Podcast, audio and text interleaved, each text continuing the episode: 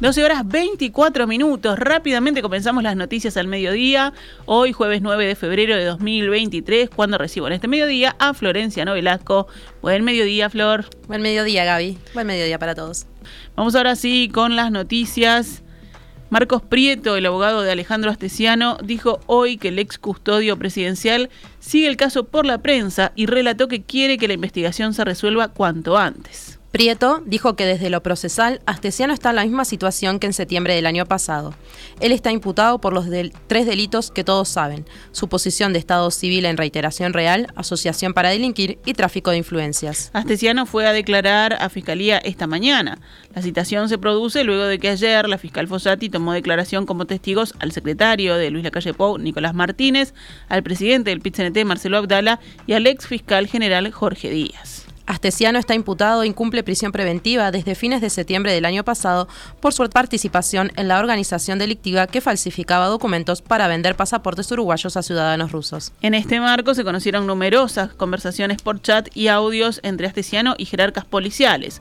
La fiscal analiza si de allí se desprende algún otro delito. Fossati citó para este viernes al subdirector ejecutivo de la Policía Nacional, Jorge Berriel, a una audiencia de formalización donde será imputado, según adelantaron desde Fiscalía General. El viernes se conocerá qué delito o delitos le imputa Fossati. Vamos adelante con más información. El presidente de OCE, Raúl Montero, dijo en declaraciones a informativo subrayado que el suministro de agua potable se ha vuelto muy complicado en algunas zonas del país debido a la sequía general que sufre todo el territorio. Las zonas más comprometidas para el suministro de agua potable están en la costa de Oro de Canelones, más precisamente entre Salinas, Atlántida y Parque del Plata. También Minas, en La Valleja y en menor medida Montevideo y la zona metropolitana, aunque también allí la situación es de alarma. Cerramos con otras noticias. La jefatura de policía de Canelones informó que un hombre de 82 años falleció tras ser embestido por un auto cuando intentaba cruzar la ruta 8 en Barros Blancos. Un hombre de 24 años manejaba rumbo a Montevideo cuando no pudo evitar embestir a un hombre de 82 años que quería cruzar la ruta, detallaron desde la jefatura canaria. La víctima se lesionó de gravedad por el impacto y falleció en el lugar. La policía científica y la fiscal de segundo turno de Pando, René Primiseri, trabajan en el caso. Nos vamos ahora al panorama internacional.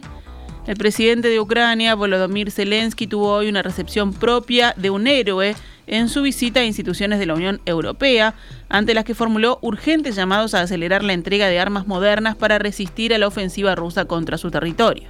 La visita de Zelensky a Bruselas comenzó por el Parlamento Europeo, donde aseguró que la resistencia de Ucrania es también una defensa del estilo de vida europeo.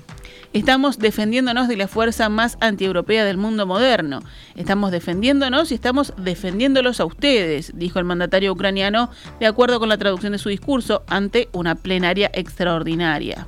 Zelensky también participó de la jornada inaugural de una cumbre de líderes de la Unión Europea, a quienes agradeció el apoyo recibido desde el inicio de la guerra, en febrero del año pasado, pero insistió en pedir más celeridad en la entrega de armas. Quiero agradecerles por comprender lo mucho que necesitamos cañones de artillería, municiones, tanques modernos, misiles de largo alcance y aviones de combate modernos, enumeró el mandatario. La agenda del dirigente ucraniano en la cumbre de la Unión Europea también contempla reuniones separadas con pequeños grupos de líderes, ya que no había tiempo para encuentros bilaterales con los 27 líderes.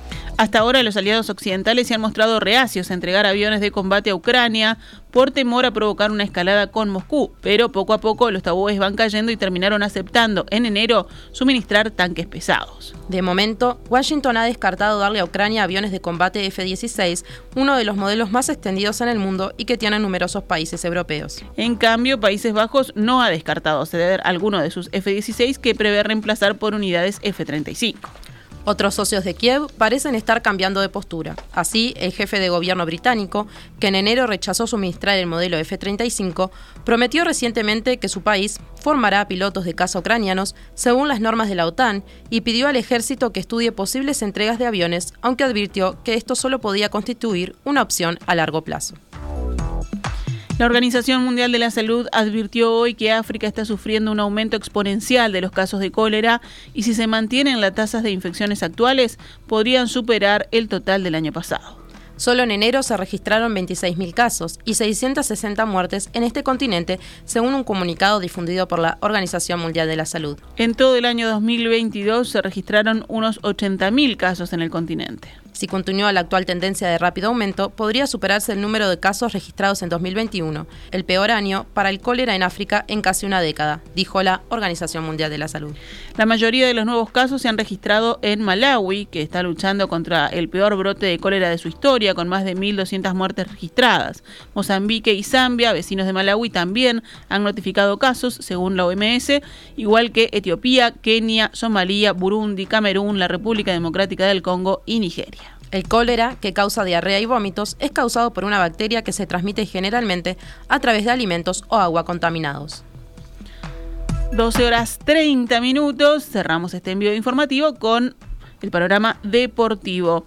La selección uruguaya sub-20 irá hoy por una victoria ante Paraguay con la mira puesta en el partido que el domingo disputará con Brasil y en el que estará en juego el título sudamericano.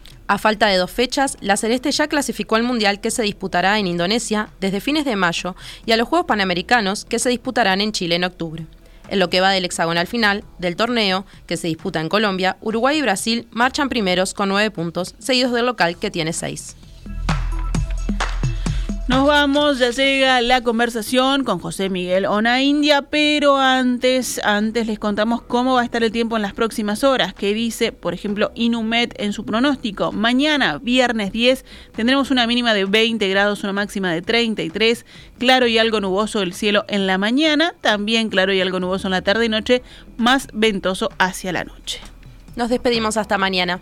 Esta es Radio Mundo 1170 AM. ¡Viva la radio!